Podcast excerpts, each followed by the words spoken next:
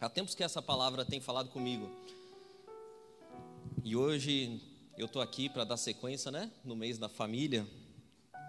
E quando eu pensava em o que poderia falar para a família, Deus me levou para os textos que eu vou ler hoje. Até se você quiser abrir a tua Bíblia, no primeiro livro de Samuel, capítulo 7. E quando eu orava a Deus pedindo algo para que falasse, eu senti que deveria falar aquilo que tem falado comigo, com a minha família. Primeiro livro de Samuel, capítulo 7, se você encontrou, queria que você curvasse a tua cabeça e que a gente orasse mais uma vez. Deus, obrigado, Senhor, por essa manhã, esse dia maravilhoso que faz lá fora, Deus, que foi criado pelo Senhor. Nós aqui hoje estamos com o coração gratos e te pedimos, ó Deus, que o teu Espírito Santo, que é sopro fresco sobre a vida daquele que busca, encontre no nosso coração, o nosso ouvido, a nossa mente, a nossa vida, Deus, nessa manhã. E que pelo poder restaurador da tua palavra, Deus, a gente saia desse lugar como uma terra seca que recebeu uma chuva. Que os nossos corações, ó Deus, sejam como essa terra e que a tua palavra seja a chuva que nos molhe, Senhor Deus, e transforme a nossa vida, o nosso modo de viver, nos dê esperança, ó Pai. Que a gente saiba que, assim como o Senhor criou esse dia lindo, a nossa vida também está debaixo das tuas mãos e que o Senhor faz aquilo que lhe agrada, ó Pai. Que assim seja nessa manhã para a glória do teu nome, Deus, em nome de Jesus, o teu filho. Amém. Amém. Sente-se.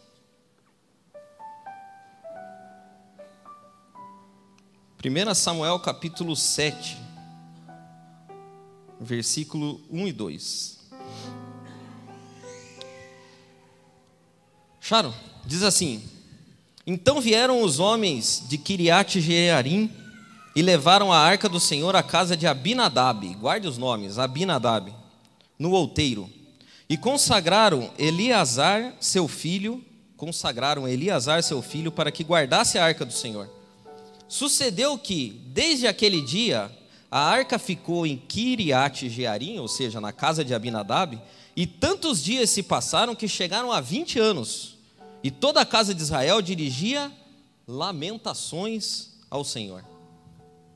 Toda a casa de Israel dirigia lamentações ao Senhor.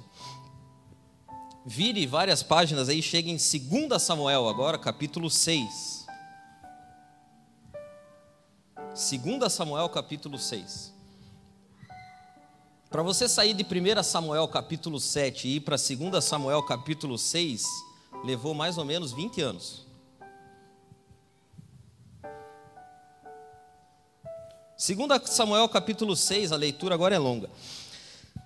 De novo, Davi reuniu os melhores guerreiros de Israel, 30 mil ao todo. Ele e todos os que acompanhavam partiram para Baalim, em Judá para buscar a arca de Deus. Arca sobre a qual é invocado o nome do Senhor dos Exércitos, entronizado entre os querubins acima dela. Puseram a arca de Deus num carroção novo e levaram da casa de Abinadab na colina. Uzá e Aió, filhos de Abinadab, conduziam o carroção, conduziam o carroção com a arca de Deus. E Aió andava na frente dela. Davi e todos os israelitas iam cantando e dançando perante o Senhor, ao som de todo tipo de instrumento de pinho, harpas, liras, tamborins, chocalhos e símbolos. Quando chegaram à eira de Nacon, Uzá esticou o braço e segurou a arca de Deus, porque os bois haviam tropeçado. A ira do Senhor acendeu-se contra Uzá por seu ato de irreverência. Por isso Deus o feriu e ele morreu ali mesmo, ao lado da arca de Deus. Davi ficou contrariado, porque o Senhor, em sua ira, havia fulminado Uzá. Até hoje, aquele lugar é chamado Perez Uzá. Naquele dia, Davi teve medo do Senhor e se perguntou: Como vou conseguir levar a arca do Senhor? Por isso, ele desistiu de levar a arca do Senhor para a cidade de Davi. Em vez disso, levou-a para a casa de Obed-Edom, de Gate. A arca ficou na casa, veja, Obed-Edom de Gate, guarde esse nome também.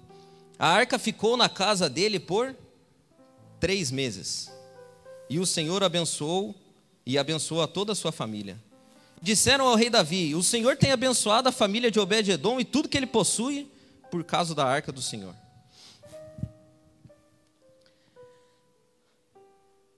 Eu tenho me feito uma pergunta há algum tempo, e eu queria que você se fizesse ela também nessa manhã. É possível que Deus vire um fardo? É possível que Deus vire um fardo? É possível que a gente viva a vida de Deus como quem carrega um fardo pesado, difícil de ser levado, sem prazer? Já viu alguém com prazer levando um fardo? Da mesma forma, já viu alguém com prazer lavando louça? Já viu alguém lavando louça com prazer, assim? Que maravilha! Panelas, pratos. Eu nunca vi ninguém com prazer lavando louça, do mesmo jeito que não, não há prazer em carregar fardos. E eu tenho pensado se Deus não tem se tornado um fardo. E sabe que, se a gente for olhar para a sociedade, Deus é um fardo enorme em termos de sociedade. Quando as pessoas olham para Deus, as pessoas que estão lá fora, elas devem falar: cara, que, que coisa chata é o tal de Deus. Sabe por quê? O cara precisa aprovar a lei no Congresso, com pesquisas de célula-tronco. Aí ele tem que convencer aqueles que são o representante de Deus que aquilo é um bom negócio. É um fardo. O cara quer aprovar uma lei de direitos homossexuais. Putz, para o cara aprovar isso, cara, e o mundo acha isso bacana. Então Deus é um grande fardo para quem está lá fora. Só que é até bom que seja assim, porque a Bíblia diz que nós somos o sal da terra e luz do mundo. A gente precisa de fato ser diferente do mundo. O problema não é esse, o problema é que eu tenho percebido que Deus tem virado um fardo para os crentes. Servir a Deus tem virado um fardo não lá para as pessoas lá de fora, tem virado um fardo para a gente. A gente tem olhado e falado, pô, Deus, a gente não fala assim porque é chocante falar assim. Pô, Deus, cara, que coisa, o que, que eu faço com Deus? Vamos.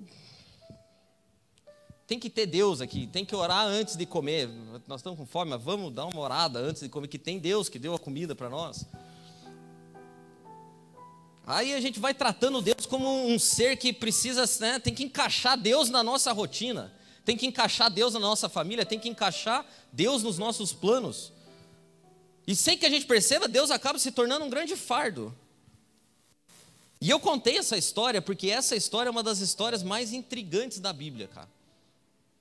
Todas as vezes que eu leio essa história, eu tenho a sensação de que não precisava ser assim. Um cara estende a mão para tentar segurar o negócio e Deus resolve matar o cara. Era melhor que deixasse cair, então? É uma, é uma história que não, não faz sentido, cara. Quando você lê assim, só esse pedaço, eu tenho certeza que você ficou com dó de usar. Não ficou com dó de usar? O cara só quis ajudar. Ele, não, ele, não, ele tinha as melhores das boas intenções, ele preparou a carroça para levar o negócio, ele, os bois tropeçaram, ele ia ajudar, ele não ia. Só que para que você entenda, eu preciso dar um pequeno contexto para você. Esse fato aqui aconteceu depois de muito tempo e depois de uma longa história. Uma história que começou com o sacerdote Eli. Eli tinha dois filhos chamados Fini e Finéias. Ofini e Finéias. Parece uma dupla sertaneja. Disco de Ofini e Finéias. Aquelas antigas, tipo José Rico e Milionário, Ofini e Finéias. E esses dois caras eram terríveis, cara. E a, e a a nação de Israel estava totalmente corrompida na época do sacerdote Eli. E os dois filhos do sacerdote Eli decidiram que deveriam fazer uma guerra contra os filisteus e foram para a guerra sem consultar Deus. Os caras sempre consultavam Deus antes de ir para a guerra. O Fini e Finéias foram para a guerra sem consultar Deus. Deu errado, em um determinado momento os filisteus estavam dominando eles de um tal forma que em um único dia quatro mil homens morreram. Eles voltaram para o acampamento e tiveram a brilhante ideia de pedir que levassem a arca de Deus, essa que a gente leu aqui, porque na arca de Deus tinha a presença de Deus. A arca de Deus era um negócio absolutamente simples. Era uma caixa de madeira de 1,10m de comprimento, com 70 centímetros de altura e 70 centímetros de largura. Era um caixote. Ela era de madeira revestida de ouro, e dentro da, da arca tinha o maná que Deus tinha dado para o povo no deserto, tinha a vara de Arão que floresceu depois de um longo tempo, e tinha as duas tábuas da lei. E Ofini e Finéias falaram: traga a arca, porque se a arca estiver aqui, a gente vai ganhar a guerra. Pois bem, levaram a arca. Os filisteus até ficaram assustados, porque quando a arca chegou lá, teve um terremoto e tal. E os caras falaram: agora ferrou. A gente sabe o que esse mesmo Deus da arca fez para eles lá no Egito. E os filisteus falaram: cara, ou a gente vira escravo deles, ou a gente luta pela nossa própria vida. E lutaram pela própria vida e derrotaram os, os israelitas. E não só derrotaram os israelitas, como mataram Ofini e Finéias, cumprindo a profecia que Samuel tinha dado para o pai deles, dizendo: Ó, oh, seus filhos são tão terríveis e você é tão conivente que eles vão morrer. E a Bíblia diz que um cara da tribo de Benjamim sai correndo de lá, chega esbaforido lá no, na cidade e encontra na cidade um homem gordo sentado numa cadeira, de nome Eli, o pai do, dos abençoados. E o cara fala assim: Eli, cara, deu tudo errado lá e tal. E o que, que aconteceu? Mataram os seus dois filhos. Eli já sabia até que ficou de boa. Mas em um determinado momento o carinha lá de Benjamim falou: e não é, esse não é a pior parte, a pior parte é que os filisteus roubaram a arca. Aí o gordão surtou, cara. A Bíblia diz que ele caiu para trás e quebrou o pescoço e morreu. Então, olha que desgraça causou caiu para trás e morreu. A nora dele, a esposa do Finéias, estava grávida. E ao ouvir a notícia de que o marido tinha morrido, o sogro tinha morrido e a arca tinha sido roubada, ela entrou em trabalho de parto. Olha, mas é. Entrou em trabalho de parto e quase morreu, e a criança nasceu e perguntaram para ela: qual é o nome da criança? O neto de Eli, o filho de Finéias, chamava Icabode foi-se a glória de Deus. Os filisteus roubam essa arca e ficam com elas durante sete meses. E nos sete meses que eles ficam com essa arca, é só desgraça na vida dos caras. A arca passa de cidade em cidade e eles colocam num templo do Deus deles, chamado Deus Dagon. E a arca era tão poderosa, a presença de Deus era tão poderosa que derrubava o Deus deles. E eles chegavam de manhã no templo deles, o Deus dele estava caído diante da arca. Eles falaram: ah, deve ter batido um vento, alguma coisa aconteceu, coloca ele de novo lá. Colocaram, chegava no outro dia, o cara tinha caído de novo, agora estava com os braços quebrados. E os caras falaram: Meu Deus, cara, tem alguma coisa errada com essa arca, não é possível. E depois que o Deus deles começa a cair, a coisa piora, porque a Bíblia diz, pasme você, mas é, é uma história e tanto, cara, é, uma, é muito intrigante. Os caras começam a ter hemorroidas. E não só isso, ratos atacam a cidade deles. E os caras falam: não, vamos tirar esse, esse negócio daqui. Passam para outra cidade. Chega na outra cidade, mais ratos e hemorroidas. Os caras falam de novo: não dá para ficar com esse negócio aqui. Manda para outro rei. Mandam para outro rei. Chega lá, ratos e hemorroidas. Então veja: tinha matado Eli, tinha matado Ofini e Finéias. O menininho nasceu e recebeu um nome, coitado, que só pela misericórdia de Deus. Levaram a arca embora, ratos e hemorroidas. Até que chamam os sábios e os caras falam o seguinte: falam, cara, o que, que nós vamos fazer com esse negócio aqui?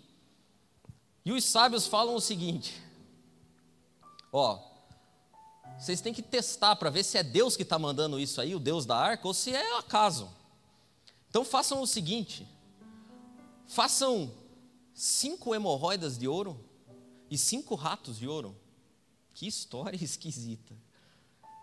Coloquem dentro de uma caixa, peguem duas vacas novas que nunca tenha, tenham sido usadas no trabalho, coloquem num carroção, carroção, e coloquem as vacas e deixem elas ir. Se elas voltarem lá para a terra dos israelitas, é Deus que estava ferindo vocês. Se as vacas ficarem aqui, não, era o acaso. E os caras gostaram da ideia e colocaram as estatuazinhas de ouro dentro de um cofre as vacas, colocaram a arca em cima. E, e é interessante que a Bíblia diz que as vacas foram sem pestanejar e pararam bem na entrada da cidade dos israelitas. Ou seja, era Deus mesmo que estava castigando eles. Quando a arca chega ali, o pessoal se alegra, fica feliz, pega a arca, pega ali os presentinhos de ouro para colocar na estante de casa, né? Você pega ali, coloca na estante de casa um ratinho de ouro, de repente, fica bem legal. queima as vacas e oferece em sacrifício, e se alegra e dança na beira daquela arca. E o que acontece é que alguns sacerdotes, alguns levitas decidem olhar dentro da arca, e Deus tinha falado: não olhe dentro da arca. E eles abrem a tampa, e naquele dia, um, mais um monte de homem morre. Aí os caras falam: Meu Deus, mas esse negócio é só desgraça. É só desgraça esse negócio. E eles decidem pegar a arca e levar a arca até Kiriat Jearim, na casa do Abinadab. Então vejam o, trajeto que essa arca percorreu para chegar até nessa história maluca aqui que a gente leu. E ela fica lá. O reinado é instituído em Israel, Saul é declarado o primeiro rei e ele nem lembra da arca. Saul em momento nenhum pensa na arca.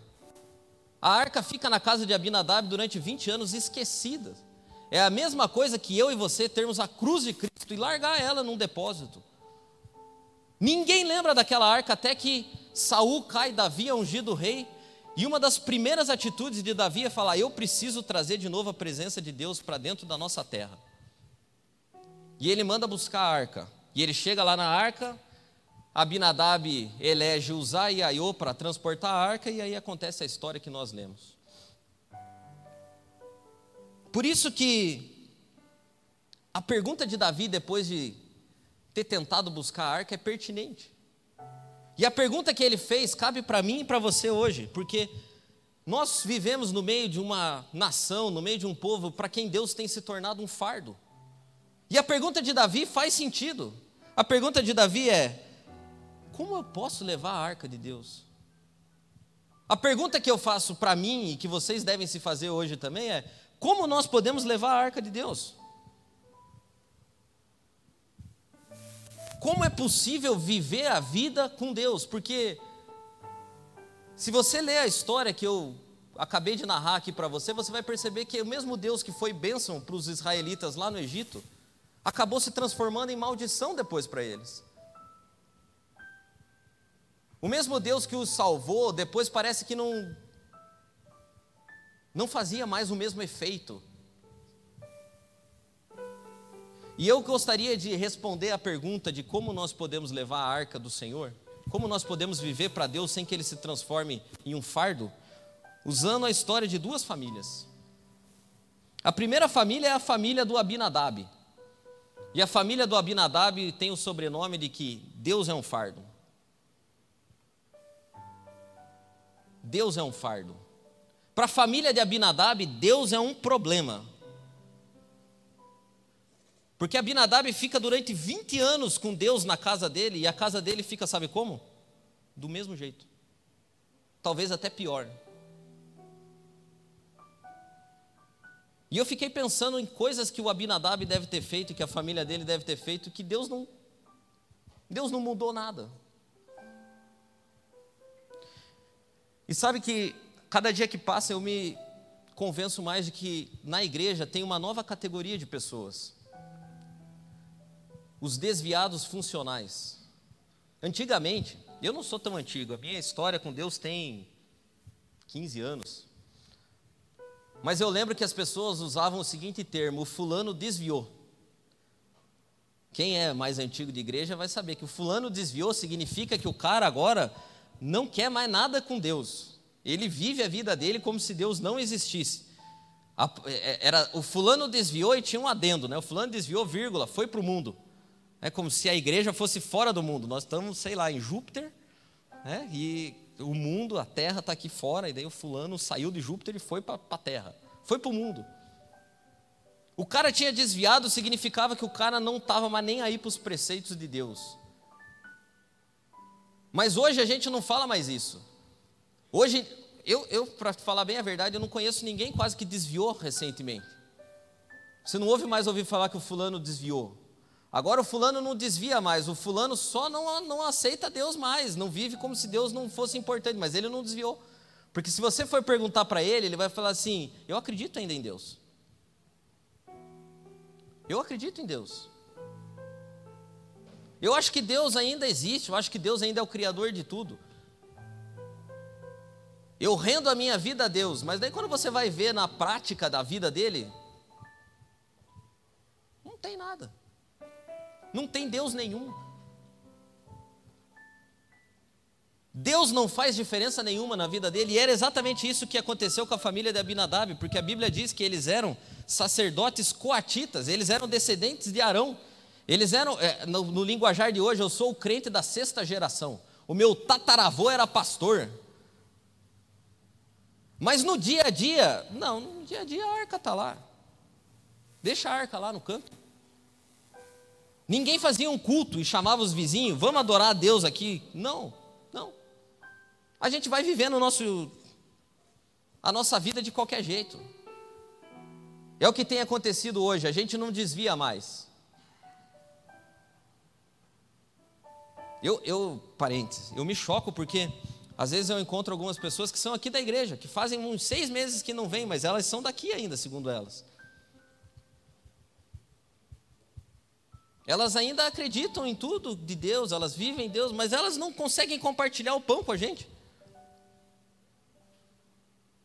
E isso é tão sutil, é tão sutil, que vai minando a nossa força, e daqui a um pouco a gente não é mais identificado com o Cristo. A gente só diz que acredita no Cristo. Mas acreditar no Cristo, um monte de gente acredita. Mas viver a vida do Cristo é outra coisa completamente diferente. Isso que eu estou falando é tão verdade que no último censo o IBGE colocou uma nova categoria católicos, católicos não praticantes, evangélicos e evangélicos não praticantes. O IBGE é inteligente. Ah, tem um monte de cara aí que diz que é crente, mas não é nada. E esses caras têm um padrão de consumo diferente, então tem que ter a categoria para eles. Evangélicos não praticantes. Isso deve ser um tapa na cara de quem vai responder o censo, né? Porque o cara chega e pergunta qual é a religião? evangélico, mas praticante ou não?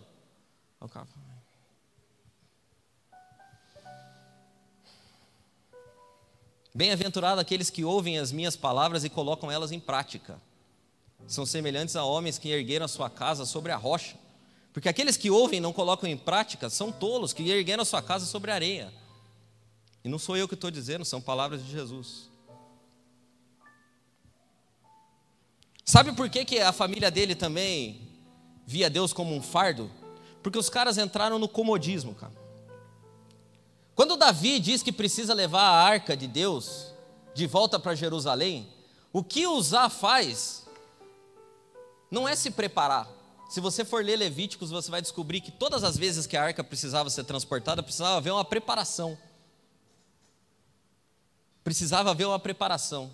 E quando Davi diz que precisa levar a arca de Deus de volta para Jerusalém, Uzá, que devia saber disso porque era sacerdote, era da família dos sacerdotes, em vez de ele se preparar, ele fala: Não, tá tranquilo, deixa comigo.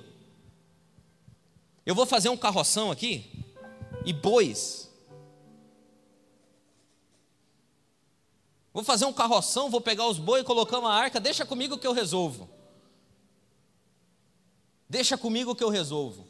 E aqui no lugar de sacerdotes e varas, que era o jeito certo de levar a arca, a gente vê bois e uma carroça. Não há preparação, não há nada. Só boi e carroça. O sacrifício e a obediência dão lugar para a comodidade. E é impossível não fazer paralelos com as nossas famílias e com, os, com a nossa vida de hoje. Nós vivemos uma vida de comodidade. Nada contra, mas nesse exato momento tem uma série de pessoas que estão acompanhando o nosso culto pela internet. Que bênção! Mas não é uma comodidade, em vez de acordar cedo, ter que tomar banho, pentear o cabelo. O pessoal diz que eu não penteei o meu hoje, mas eu penteei sim. Vir aqui. Não, é mais cômodo. Não atrasa o teu almoço. Você fica em casa. Comodidade no lugar do sacrifício e obediência. E Deus vai se tornando um fardo. Sabe uma outra coisa que eles viam? Isso é terrível. Quando a gente passa muito tempo com uma coisa, aquilo lá, por mais extraordinário que seja, acaba se tornando uma coisa comum. Você compra um celular novo, me perdoe, não estou comparando Deus com celular, não é isso. Mas você compra um celular novo, E você gasta ali um, meio dia para configurar e tal, e você fica. E, ah, tal. Daqui um mês aquele celular é comum. E os caras são tão inteligentes, os caras que vendem celular, que daqui um ano, ou talvez até menos, eles vão lançar um novo, porque você quer essa sensação de aquele êxtase de novo.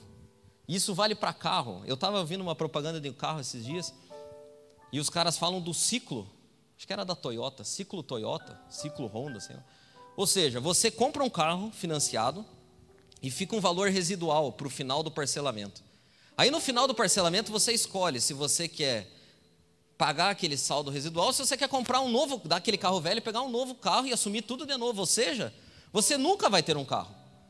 O banco vai ter um carro para sempre, mas você e eu precisamos da sensação de que temos um negócio absolutamente novo e maravilhoso na mão. E aí é tão estúpido, com o perdão da palavra, mas que você vai lá e troca, isso aqui nem um negócio novo, você vai lá e troca um Civic por outro, mais novo. E usar vivia Deus como sendo uma coisa comum. Esse cara aqui, quando a arca chegou na casa dele, provavelmente ele era um jovenzinho, criança. Criancinha. Ele era um cara que cresceu vendo aquele negócio ali, ele não sabia das histórias. Ele não sabia de nada. Ele, ah, essa caixa de madeira está aqui em casa aqui faz um tempão. E às vezes eu e você estamos servindo a Deus um tempão, então falando, esse Deus está aqui na minha vida um tempão. E aí, diante do santo, diante daqueles que os anjos se curvam, eu e você olhamos e falamos, ah, é o Deus ali. Isso é tão absurdo, gente, é tão absurdo, que hoje tem gente chamando Deus de cara. Jesus Cristo veio à terra para mostrar a face pessoal de um Deus, mas ele não deixou de ser Senhor. Jesus não é o brother que senta com a gente no meio-fio. Ele é amigo, é salvador, é próximo da gente, mas ele é Senhor, cara. E isso é tão grave que faz com que, se Jesus seja um ser tão próximo da gente, já para que, que você ora? Você ora para o teu amigo assim? Teu brother. Não há reverência. Eu não estou dizendo que a gente tem que fazer Deus num Deus distante, inacessível, não é isso que eu estou falando. Mas a gente também não pode transformar Deus num igual. Deus é Senhor. Usar perdeu a capacidade de ver Deus como Senhor. Por isso que quando Davi chama para levar a arca de volta, ele fala: põe essa caixa aí num, num carroça. É tipo eu e você que pegamos Deus e fazendo assim: ah, Deus, eu vou continuar levando o Senhor, vou continuar sendo crente, mas vamos, eu vou tocando a vida, o Senhor vem junto. De novo, gente, ninguém faz isso de forma consciente, ninguém faz isso de forma consciente. Mas no dia a dia, sem que a gente perceba, a gente está transformando Deus em algo comum. Que eu e você não caiamos no erro de perder a capacidade de chegar de noite na nossa casa, levantar a nossa voz em oração e falar: Deus, obrigado, porque acima de tudo e de todos está o Senhor e o Senhor se importa comigo, mera criatura. Obrigado, Deus. Eu quero viver a minha vida de um modo digno, que glorifique o teu nome, Deus, que façam com que as pessoas vejam que o Senhor é Deus, que há um Deus acima de tudo e de todos. Não me deixa cair na vala comum de imaginar que o Senhor é um qualquer. O mundo está aí dizendo que Jesus é isso, que Jesus é aquilo, que Jesus é aquilo outro. Eu tenho um livro que diz que Jesus era o melhor executivo que já existiu. Não. Jesus era Deus. Se você tira a dimensão divina de Deus, você acabou com Deus. Jesus era Deus e precisa ser adorado como Deus. Precisa ser respeitado como Deus. Sabe o porquê também que a família de Abinadab via Deus como um fardo? Deus tinha ficado um Deus domesticado. O que é um Deus domesticado? É um, um ser comum. Quando a arca vai, os bois tropeçam e a arca vai cair, tudo que Uzá conseguiu enxergar era um Deus que cabia dentro de uma caixa, que não tinha capacidade de se equilibrar e que precisava de ajuda.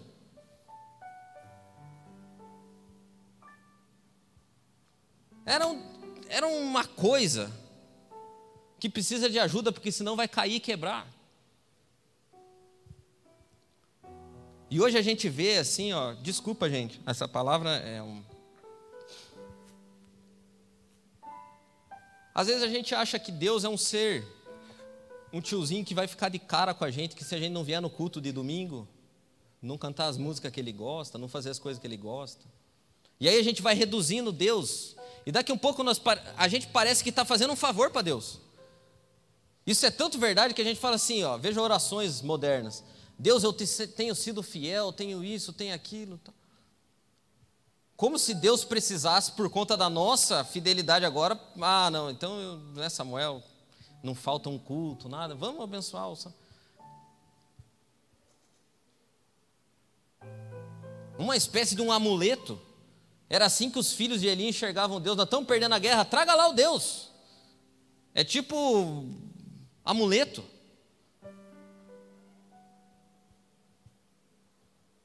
Eu acho que Abinadab não tinha contado histórias para os filhos dele que nós precisamos contar para os nossos. Esse Deus que está dentro da arca aí é o mesmo Deus que matou um monte de egípcios e tirou o povo de lá com mão forte.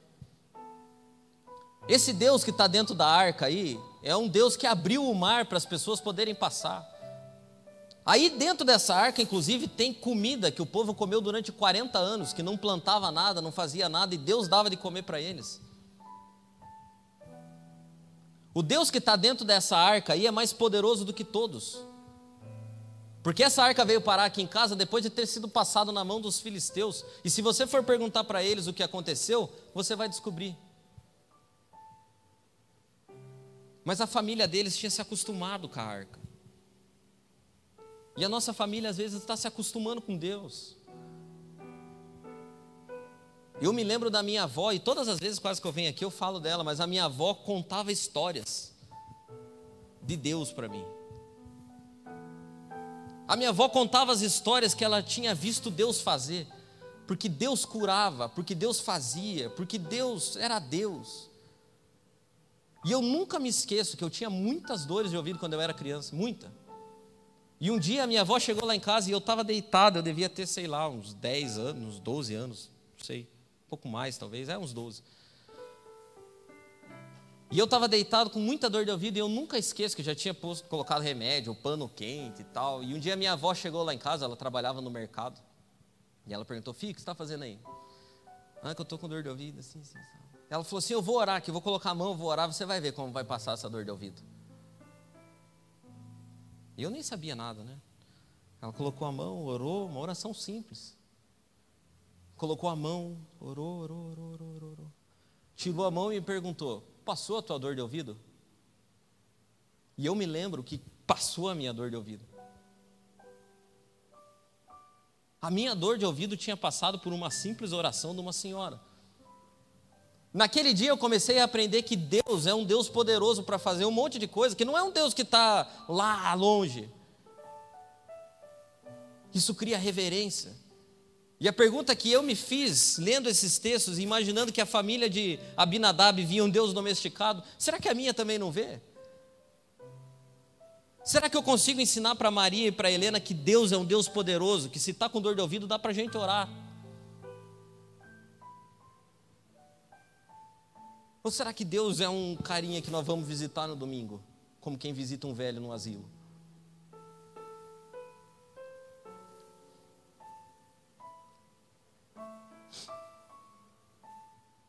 Sabe que a história da família de Abinadab termina de um jeito terrível. Porque ele fica com a presença de Deus durante 20 anos, gente, 20 anos. É como se ele tivesse servido a Deus durante 20 anos e no final,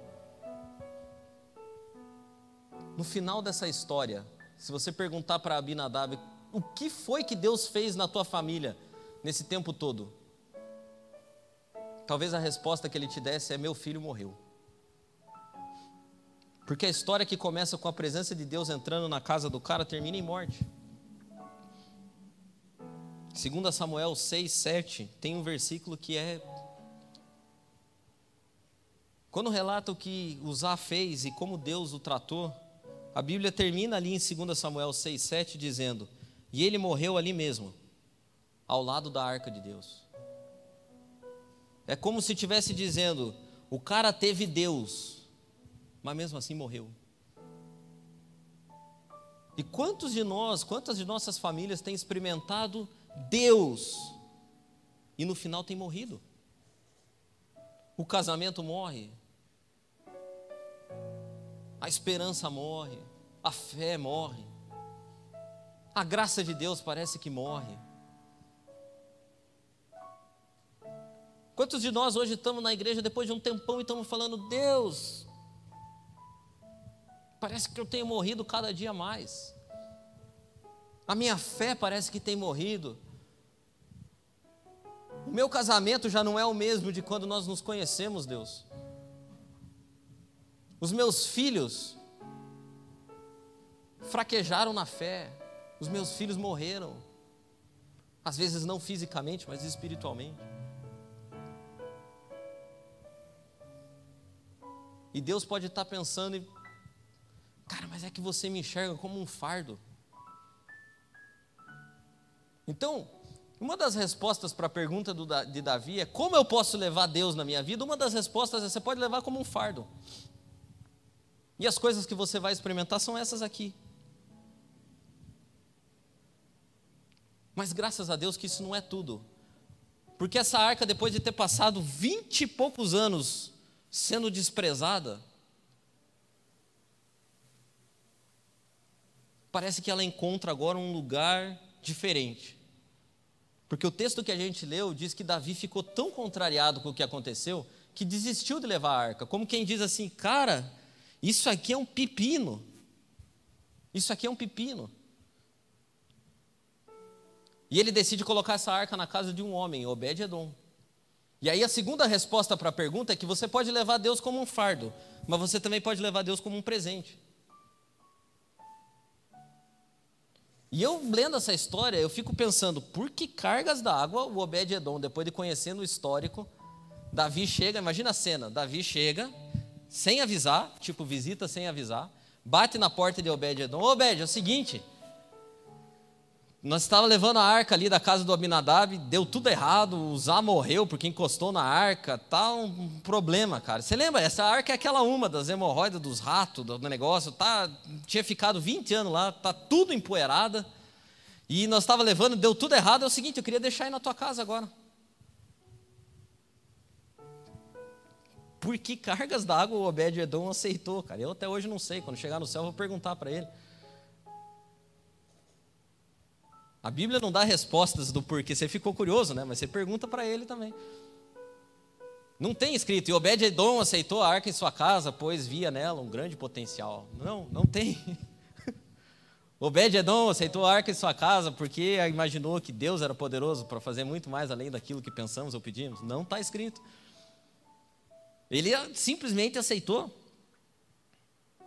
Isso já demonstra um pouco da resposta. A arca de Deus tinha sido uma maldição para aquelas pessoas, mas para Obed-Edom a Bíblia diz que em três meses, veja, Obed-Edom era um homem pobre, que morava na beira da estrada, ele morava na periferia, ele não morava no bairro Batel, ele morava longe, na beira da estrada. Tanto é que primeira casa que acharam lá era dele para levar né, a arca. Chegando, passando aqui, deixa aí na casa dele. Ele era pobre. E a Bíblia diz que em três meses a notícia sobre Obed-Edom se espalha pela cidade inteira. Três meses. E a Bíblia diz que Deus prosperou Obed-Edom e sua família. E tem algumas coisas interessantes aqui nessa história do Obed-Edom. A primeira delas é que o que faz a diferença para Deus, e eu tenho na minha curta experiência pastoral comprovado isso de maneira efetiva, o que faz diferença é a tua postura diante de Deus. Não é o tempo que você está na igreja, não são as roupas que você usa, não são as orações que você faz, se são mais bonitas ou se são mais simples. Não é a quantidade de versículos que você tem memorizado na cabeça, tipo, o cara começa. O Antigo Testamento, lá em, Êxodo tal, em concordância bíblica tal, ok, mas não tem vida nenhuma. E aí tem um cara que se você falar para ele assim, abra a tua Bíblia aí no livro de Noé, ele vai lá, vai abrir, entendeu? Ele acha que tem. Mas ele é simples e ele recebe a palavra com avidez com avidez. O cara lê aquelas histórias, ele escuta as histórias e o olho dele brilha. E o outro que sabe a concordância bíblica, lê as histórias e fala: interpretou errado, está fazendo errado. A diferença que Deus vai fazer na minha vida, na tua vida, na vida da nossa família, está na forma como nós recebemos a Deus. Obed-Edom deve ter pegado aquela arca que estava empoeirada da casa do Abinadab, que quase tinha caído. Deve ter pegado aquele negócio, colocado numa estante, assim, e falar, tá aqui, ó, gente. Esse aqui é o Deus daquelas histórias que eu contava para vocês. Ele vive aqui, ó. Essa arca aqui tem tanta história, gente. Ele deve ter chamado os filhos dele, porque a Bíblia diz que ele tinha vários filhos, colocado na volta daquela arca e falado: Olha, gente, vamos servir a Deus, porque Deus é maravilhoso. E talvez alguma daquelas crianças pode ter pensado, falou, pô, mas essa aí não é aquela arca daqueles BO todo. Mas é que eles não souberam. Eles não souberam. Essa arca aí é daquele Deus que diz que era longânimo, tardio em irar-se. Os caras devem ter feito alguma coisa errada. Deus é maravilhoso.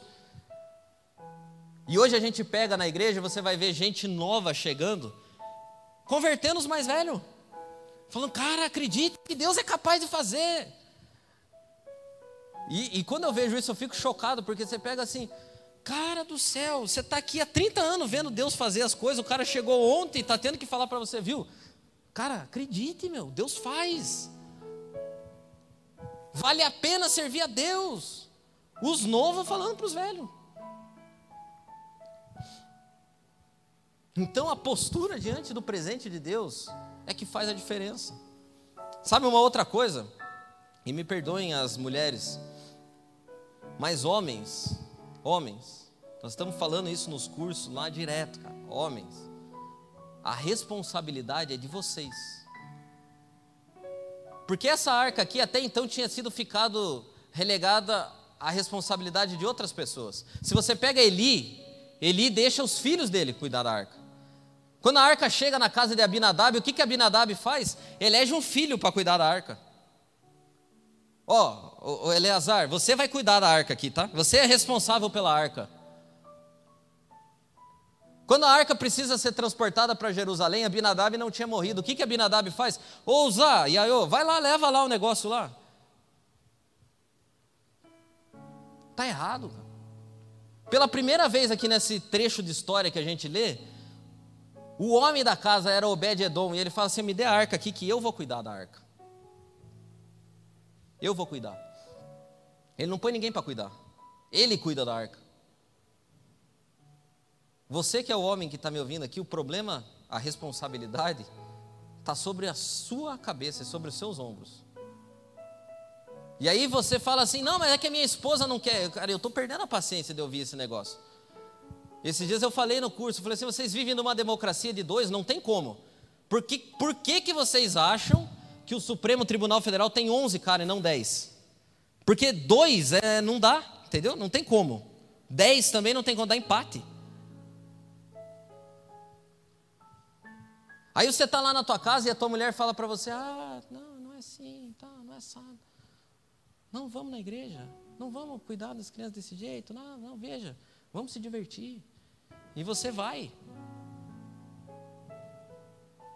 O Obed-Edom pegou a arca e falou: Não, o negócio é o seguinte: nós vamos pôr essa arca aqui em casa e nós vamos cuidar dela. Pela primeira vez, a arca foi cuidada pelo homem de verdade, não foi o filho dele que cuidou da arca. Isso é tanto verdade, gente, que nós sabemos o nome dos filhos de Eli e sabemos os nomes dos filhos de Abinadab. Mas a gente não sabe, lendo aqui o texto, o nome do filho de Edom. A gente só sabe o nome de Edom. A gente não sabe o nome da mulher do Edom. A gente sabe o nome de Edom. Por isso, cara, a responsabilidade é absolutamente sua. E no final, Quem controla as coisas na tua casa e na tua família? É você ou Deus? Porque se você pega no texto, há uma diferença sensível, absolutamente sensível entre Abinadab e os filhos dele e Obed-edom. A Bíblia diz que quando a arca foi ser transportada, Aiô, o filho de Abinadab, ia dirigindo a arca. Já que no caso de Obed-edom, a gente imagina que ele colocou aquela arca lá e Deus dirigia a família dele. Sabe por que Deus vira um fardo? Porque a gente quer que Deus faça as coisas do nosso jeito. As pessoas hoje fazem as coisas do jeito delas e querem que Deus se adeque. Só que Deus não cabe, não cabe nesses lugares. Deus não cabe aí.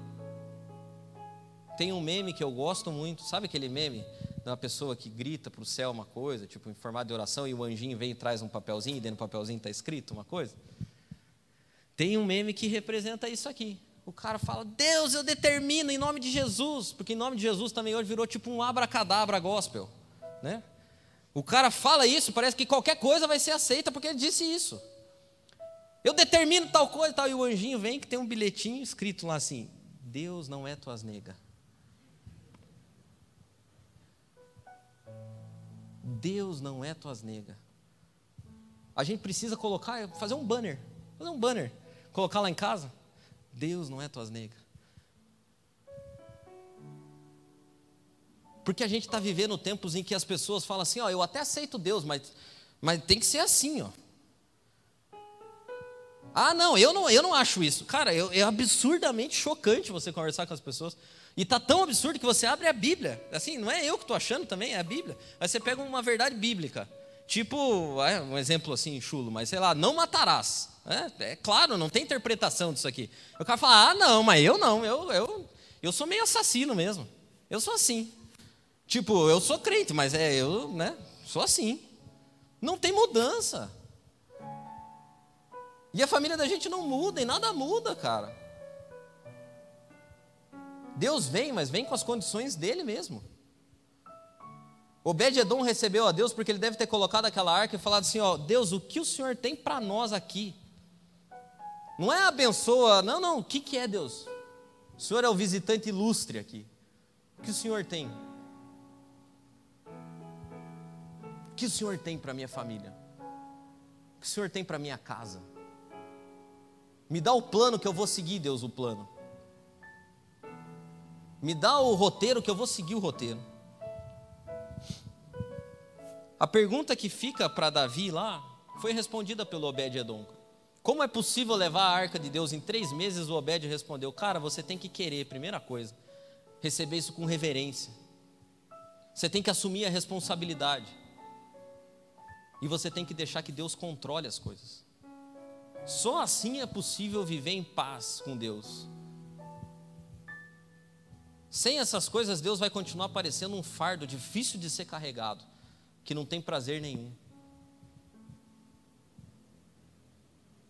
Sabe que o final dessa história, depois se você ler de 2 Samuel capítulo 6 e 7, essa história termina de um jeito maravilhoso, porque depois que a arca fica na casa de Obed-Edom, três meses, Davi volta lá dessa vez os bois e a carroça são substituídos pelas varas e pelos sacerdotes. A comodidade sai e entra o sacrifício. E essa história termina com um homem, que era o homem mais poderoso do mundo na época, dançando feito criança. Porque aquele Deus que era tão temido agora, tinha abençoado a casa de Obed-Edom e estava chegando na cidade que ele morava. Eu fiquei fiquei pensando nisso, cara. E para nós também pode ser assim. Às vezes a gente está que nem Abinadab lá, os filhos dele já estão craque em Deus. Já sabemos tudo. Mas a gente tem perdido o prazer de uma simples oração. A gente tem perdido a capacidade de se alegrar com coisas pequenas de Deus. A gente tem perdido a capacidade de se alegrar com Deus pelo fato dele simplesmente ser Deus. A gente tem que dar explicações. Deus tem que caber, tem que. Quanto tempo faz que você não faz uma oração simples? E na oração simples, Deus fala com você e você se alegra. Davi desprendeu uma energia enorme para trazer a arca de Deus de volta. E quando a arca chega, ele dança, cara, dança. Às vezes você está precisando que Deus renove coisas, e eu falei aqui no início. Como uma chuva que cai na terra seca. Deus só precisa de uma única coisa: que você deseje de verdade. Talvez a tua vida hoje, e eu digo talvez assim para não ser ofensivo, cara, porque as nossas vidas têm estado secas.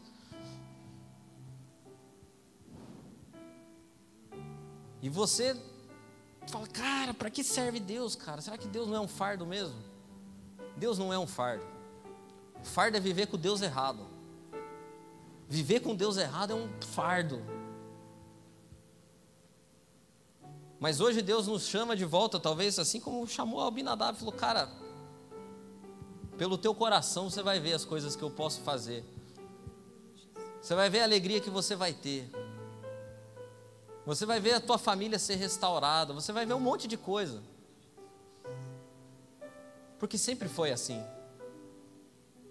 Esse trecho que eu li da arca aqui, parece que a arca era uma coisa ruim, mas não era. A arca sempre foi uma coisa boa. Porque quando Deus chega na vida da gente, a gente recebe Ele com o coração aberto, é uma coisa boa. Por isso eu queria convidar você a ficar de pé hoje e eu queria orar com você.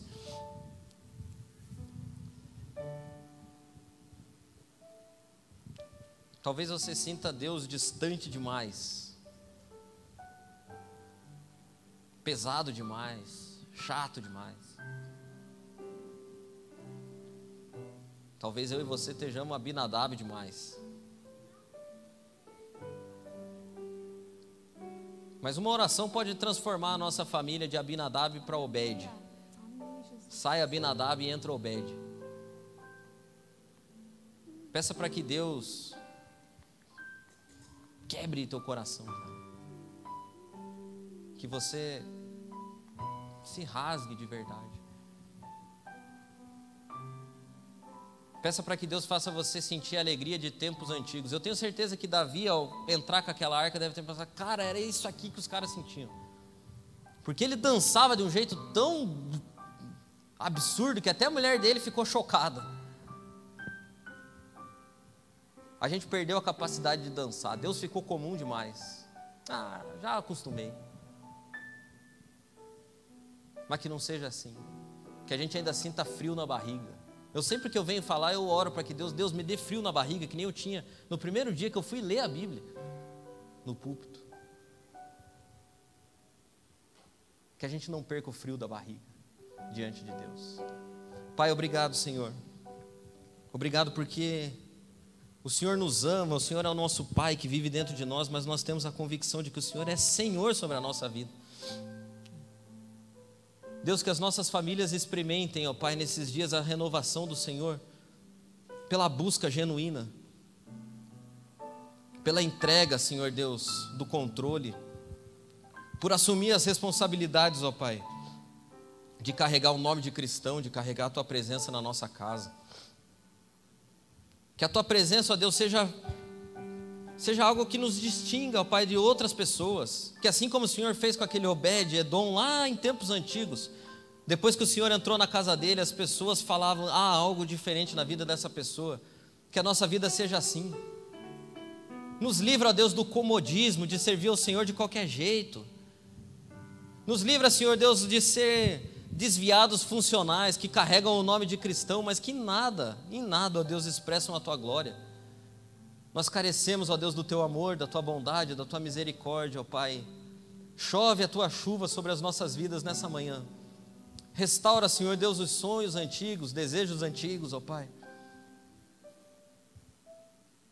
Que assim como a chuva que cai na terra seca, o Senhor caia sobre a nossa vida hoje e nos devolva, ó Pai, o prazer de servir ao Senhor que a gente deixe de enxergar o Senhor como um fardo, ó Deus, que precisa ser carregado para lá e para cá, porque o Senhor não precisa, mas que a gente enxerga o Senhor como um presente, o pão vivo que desceu do céu, ó Deus.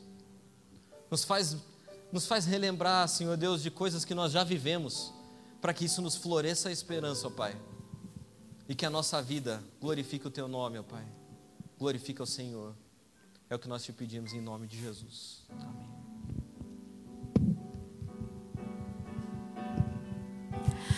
Atrai o meu coração, atrai o meu coração,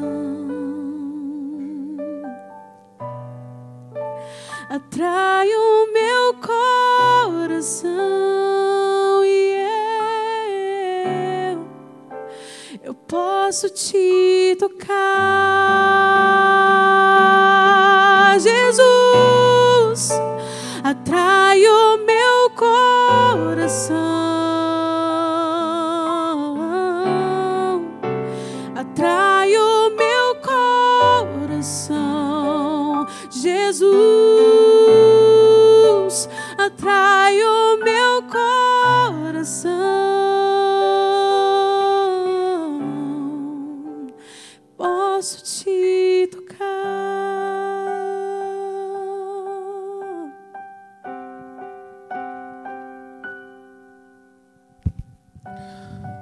Foi o que nós cantamos no início.